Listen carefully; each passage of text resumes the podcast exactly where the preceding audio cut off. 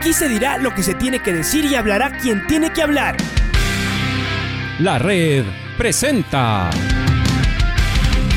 la charla del día a llevar una trayectoria que todo el mundo conoce, Carlos el Demoledor. Que la comunidad sepa de lo grande que fue Luis Chocho San Martín. Este año nuevamente jugar Copa Libertadores nos ilusiona mucho. La red. Los protagonistas lo dicen todo junto a los periodistas de la red. La camiseta más linda que me pude haber puesto en mi vida, ¿no? La camiseta de la selección. Los grandes clubes no priorizan competiciones, las disputan. En este año 2021 la selección se juega prácticamente su futuro. En donde estés y a la hora que tú quieras. Bienvenidos. Y hablábamos precisamente de liga y hemos eh, querido invitar y le agradecemos por concedernos unos minutos a uno de los jóvenes eh, delanteros que tiene Liga Deportiva Universitaria, para ver cómo se, se, está llevando esto en la, en la interna, estos altos y estos bajos, este altísimo de, de Porto Alegre y este bajísimo de, de Guayaquil. Así que a Diorcaev Reasco le damos la más cordial eh, bienvenida, uno de los eh, pocos delanteros, por cierto, que tiene Liga, que ya, que ya marcó, que seguramente sigue buscando ahí más, más espacios con el nuevo director técnico. Eh, pero a ver, eh, usted conoce bien al, club, usted es de la casa, desde que seguramente ni siquiera jugaba todavía, solo acompañaba a su, a su padre. Y entonces, y seguramente también le ha oído hablar mucho a Neisser de cómo era el vestuario y de todo lo que se vivió, en las buenas, pero también hubo eh, muchas eh, malas. A ver, ¿cómo está ese, ese vestuario? ¿Qué, qué habría que decir de, de, de este cambio de, de, humor en el equipo, de bien arriba a el golpe que se dio el, el sábado en la ciudad de Guayaquil? De Orcaef, ¿cómo le va? Le saluda Alfonso Lazo, un abrazo. Alfonso, eh, buenos días con todos. bien, la verdad, bueno, fue un partido muy complicado para, para nosotros. veníamos de, como tú dices, un, un alta en Porto Alegre que y contra técnico universitario también creo que el equipo demostró mucha calidad y lastimosamente creo que los viajes eh, también un poco el cansancio de los jugadores nos afectó pero en internet estamos muy bien estamos fuertes sabiendo de que fue un resbalón pero que nosotros podemos dar mucho más. Entonces por eso eso esa parte nos deja tranquila y seguir trabajando porque hay que ser objetivos no nosotros lo manejamos así ni cuando nos ganamos somos los mejores, ni cuando perdemos somos los peores. Em, ¿Por qué cree que hubo tanto cambio? Es decir, del partidazo, de, la actitud, de, lo que tuvieron en, Porto Alegre con algunos jugadores en un pico altísimo eh, a lo que pasó. Es decir, ¿qué, qué pudo haber en el, en el, en el camino, eh, Yo creo que pudo, fue un poco el cansancio, los viajes, eh, también el desgaste anímico de jugar eh, una octava de final de una sudamericana, el viaje, después tuvimos eh, pocos días para el partido contra el 9 de octubre, yo creo que a la final eso termina afectando. Pero bien, sabemos que ese no es nuestro nuestro top entonces o nuestra regularidad nosotros estamos en busca de esa regularidad de mantener partidos buenos todos los fines de semana o todos los partidos buenos. Entonces, estamos en busca de eso. Igual con el profe, recién tenemos dos, dos, tres semanas de entrenamiento. Entonces, poco a poco vamos a ir mejorando y adaptarnos a lo que él quiere. Eh, a ver, ¿y el técnico? Eso siempre eh, será como un una prueba para los jugadores cuando se cambia un técnico y más a mitad de, temporada, un reto, porque finalmente ya tenían una relación, sabían dónde caminaban con el técnico anterior. Em, ¿Qué sensaciones le ha dejado? Es decir, ¿qué, eh, qué idea tienen eh, ustedes en general, pero usted en particular, de lo que puede pasar con el director técnico si hay muchos cambios y no son demasiados, Diorcae? Sí, hubieron bastantes, bastantes cambios en realidad. Bueno, uno siempre creo que todas las personas nos pasa que al principio tenemos un poco de temor a esos cambios, pero han sido muy positivos. El equipo los ha tomado de gran manera y en lo personal muy bien porque el profe me ha dado la confianza, he tenido muchos minutos y espero seguir así. Obviamente también eso debe ir eh, acompañado del trabajo, del sacrificio, de ir aprendiendo lo que él y lo que él quiere dentro de cancha, aplicarlo. Entonces, bien, ha sido un buen cambio y esperemos seguir así.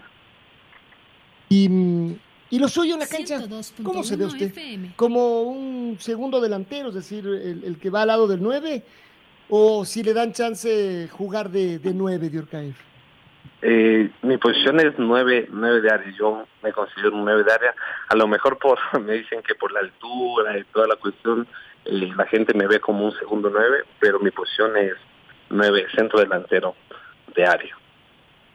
Eh, lo cual no deja de ser como un reto también eh, grande, porque al centro delantero, más allá de que se le vea moverse bien, ganar espacios, generar espacios, eh, generar situaciones para otros, al centro delantero de Orcaev se lo juzga por los goles que hace o, o no hace. Em, ¿En eso se piensa o no?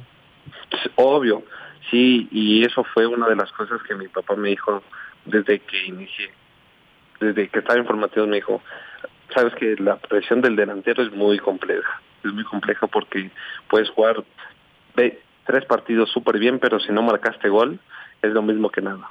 Entonces, esa es un, gran, una gran presión que, tiene el 9, pero el 9 vive de goles.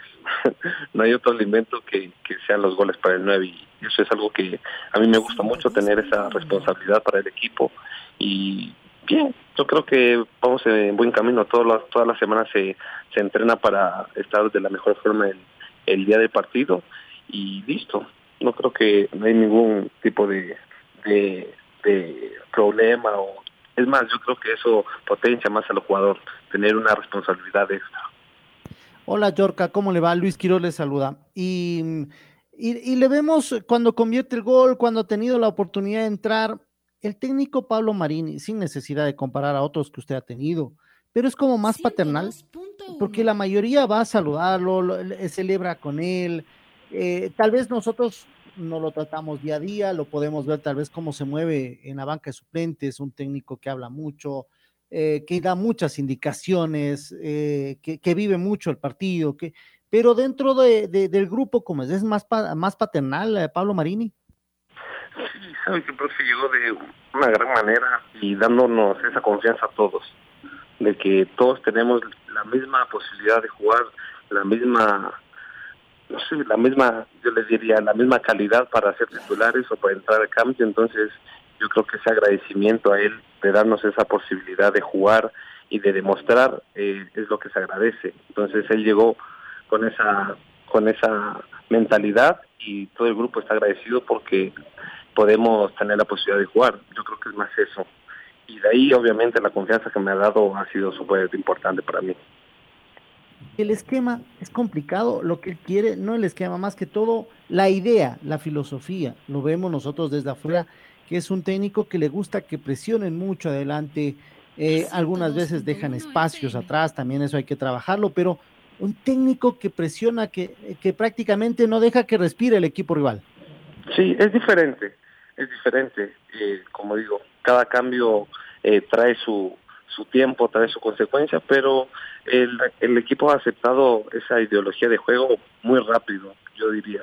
Para el tiempo que vamos trabajando con el profe ha sido muy rápido y ha sido muy buena eh, de parte del grupo. Entonces, es simplemente adaptarnos un poquito más, eh, coger mejor la idea y, y una vez que ya tengamos ace aceitado eso, va a ser un 2 por 3 el equipo.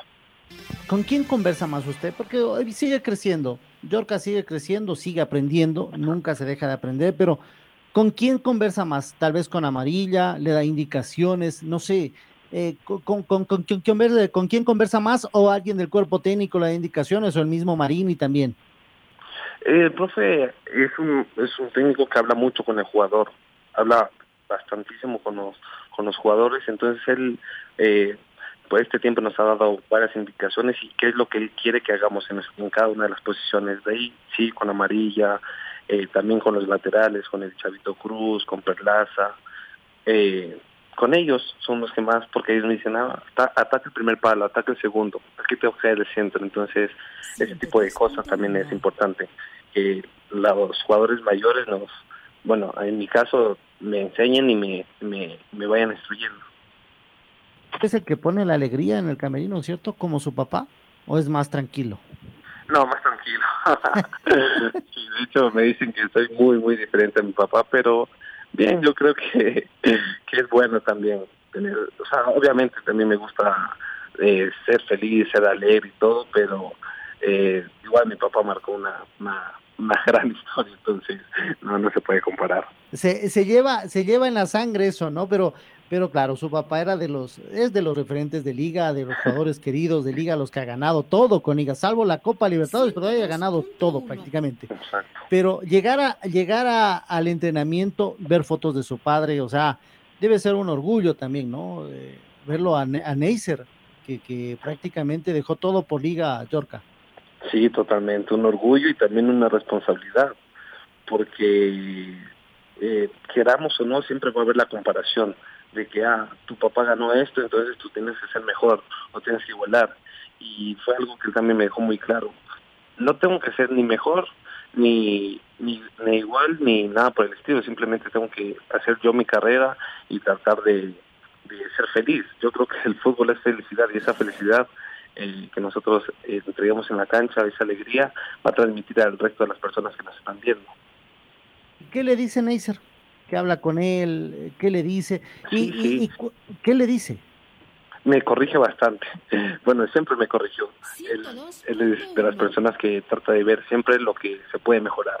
Y lo bueno sí me dice, pero siempre trata de decirme lo que tengo que mejorar. Y, y cuando conversan, puro deporte, a ver, usted fútbol con su papá. ¿El pequeño qué le gusta? Fútbol también. ¿También? De hecho, ya ¿Y de qué juega? acá, De lateral derecho. Él es Ah, de- lateral derecho. Ah, como el papá. Como el papá. Ajá. Y, y con, y con, eh, con su hermana, Con en cambio de tenis. Sí, bueno, pero cuando estamos juntos eh, no no se habla casi nada de deporte porque es muy distinto el tenis con el fútbol, las responsabilidades, mi hermana viaja mucho, entonces por lo general no no se habla mucho, obviamente después de los partidos que, que juego, ahí sí hablo con papá de, de fútbol, pero de ahí el resto de los días no normal, el día a día tranquilo. Bueno, eso, eso, es, eso es bueno hablar con, con- sí, o sea que Neisser siempre está pendiente, le dice, hey, no tenías que hacer esto, hey, así. Pero eso en cambio, a ver Luis y, y de Orcaev, eso en cambio no deja de ser también complejo, ¿no? Si ya tener a los hinchas encima, bravo. Tener al papá también, ah, y no me imagino también a, a la mamá, que, que es otra persona que está muy cerca claro. de ustedes, ¿no? ¿Cómo es la relación eh, con ella? Que, que por supuesto ha vivido cada mm, pedazo de lo que ustedes vienen armando en este rompecabezas deportivo.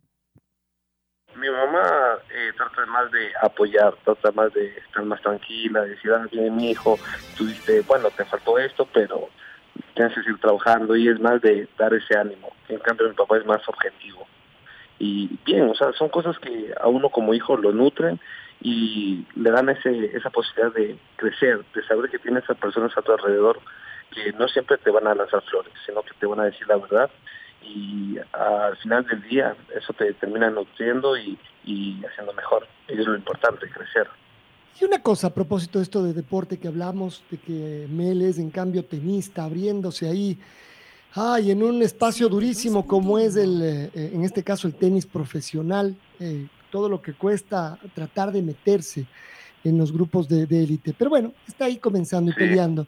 Y ustedes en casa de deportistas, ¿se ven los Juegos Olímpicos? ¿Es algo que a ustedes les llama la atención? Y no solo me refiero a los ecuatorianos, sino en general dice, diferentes disciplinas. ¿Cómo siente que vive el futbolista profesional en general también? Si ustedes lo hablan en concentración, si ahí lo, lo ven, es decir, si hay otros compañeros que a lo mejor sí, sí se ven ciertas eh, diferentes actividades deportivas.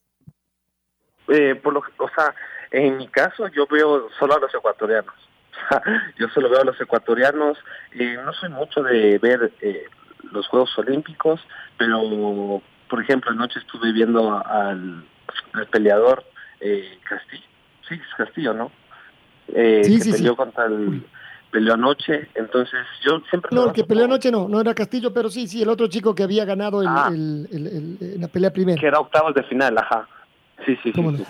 Con él. Entonces, uno, yo me baso en los ecuatorianos, pero sí, a veces estamos, por ejemplo, hoy en el desayuno, estamos conversando, y no sé en general, porque yo, yo no sé, me considero muy, muy diferente, pero yo creo que sí, todo el mundo eh, ve los Juegos Olímpicos, es un evento muy importante para, para todo el mundo. Entonces, yo apoyo más, veo más a los ecuatorianos, pero en realidad eh, los Juegos Olímpicos en general no, no los acompañan. Eh, hay que decir que, que, sí, por supuesto, va a continuar la, la competencia. Hoy, hoy tendremos más, eh, más eh, boxeo en realidad.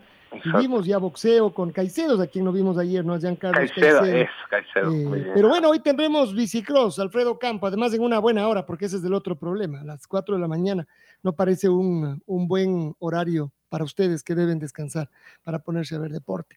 Eh, que siga teniendo eh, oportunidades, minutos. Ah, esto, esto le quería preguntar último.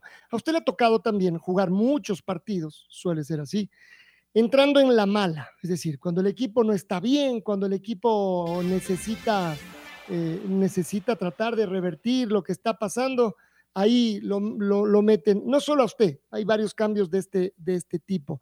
Y ahí es donde uno en 15 minutos, en 10 minutos, eh, debe intentar demostrar algo y además uno dice, qué bravo, ¿no? Con el otro equipo a lo mejor ya encerrado, con eh, los compañeros no solo cansados, sino además con la cabeza caliente. ¿Cómo, entre, cómo entra uno ahí a, la cancha si no es además, eh, uno piensa, eh, entrar además de nervioso y presionado, ahogado, es decir, de eso que uno pica a la primera y le cuesta cuatro minutos recuperar el aire? Eh, ¿Cómo ha sido con usted en estos partidos donde le toca entrar en la mala? Y es bastante, es bastante difícil, pero bueno, yo trato de, de tener esa, esa mentalidad fría para entrar y tratar de hacer algún cambio en el equipo, tratar de motivar a mis compañeros. Eh, es muy complicado porque es literalmente todo lo que tú dijiste. Entonces, uno trata de también de, de mostrarse porque si el técnico te pone en esos minutos difíciles es porque ve algo en ti y te ve como una solución en ese problema. Entonces uno también tiene que, que demostrarle al técnico que, que estaba en capacidades. Pero sí es bastante difícil. Pero yo trato de, de, estar con esa mentalidad fría, porque esa mentalidad fría a la final termina marcando la diferencia, porque el rival también está cansado, el rival también está eh, con la cabeza caliente, entonces uno que entra con otra con otra frescura, a lo mejor le puede dar ese plus al equipo. Ahora sí, Diorcaef, gracias por estos eh, minutos. A darle fuerte. Eh, los momentos difíciles seguramente solo se revierten con más y más trabajo. Un abrazo grande. Gracias por estar con nosotros. Con gusto, con gusto, querido Alfonso. Un abrazo para todos. La red presentó la charla del día. Un espacio donde las anécdotas de actualidad deportiva se revelan junto a grandes personajes del deporte. Quédate conectado con nosotros en las redes de la red. Síguenos como arroba la red Ecuador y no te pierdas los detalles del deporte minuto a minuto. Escúchanos en vivo en TuneIn y en los 102.1 FM en Quito. ¡Te esperamos! La red.